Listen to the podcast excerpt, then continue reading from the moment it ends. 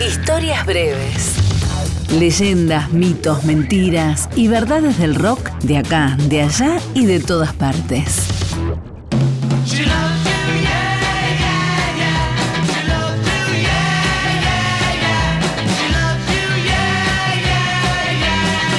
El 4 de noviembre de 1963, en el Teatro Príncipe de Gales, tenía lugar una nueva edición de la Royal Variety Performance, una especie de gala artística para la familia real abierta al público. Ese año, el cartel incluía a los más populares artistas británicos del momento, como Pinky y Perky, dos chanchitos animados de un programa infantil de la televisión, el elenco del musical La Bella Durmiente y, por supuesto, los Beatles. For our last number, I'd like to ask your help. For the people in the cheaper seats, clap your hands. And the rest of you, if you just rattle your jewelry. Thank you. We'd like to sing a song called Twist and Shout.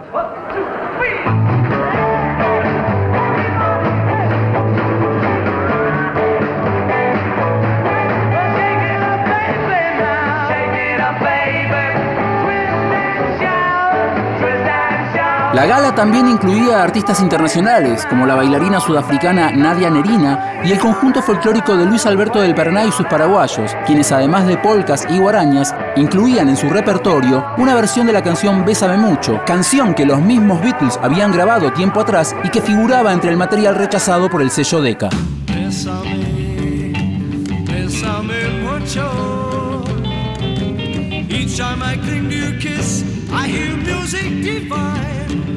En los camarines del teatro, los Beatles, en especial Paul con su modesto castellano, tomaron contacto con los paraguayos. Los de Liverpool les pidieron que cantaran Bésame mucho. Luis Alberto le pidió a su compañero Reinaldo Mesa que cantara la canción. Bésame, bésame mucho, como si fuera esta noche la Reinaldo cantó y los Beatles quedaron maravillados, tanto que Paul lo rebautizó con el apodo de Mr. Bésame Mucho. Y como la palabra paraguayos les resultaba demasiado difícil, cuando querían referirse al grupo de Luis Alberto les decían los paranoias. Los paranoias. invite you to, to just enjoy us.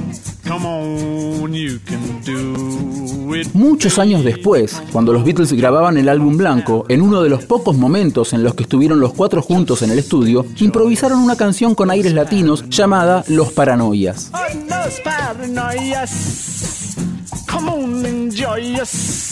Quizás se trataba de un homenaje a aquel grupo de músicos sudamericanos con los que compartieron escenario ante la mismísima reina.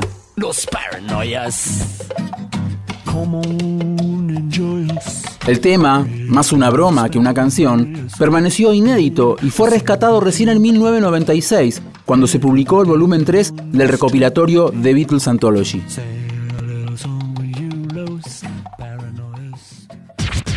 Historias breves.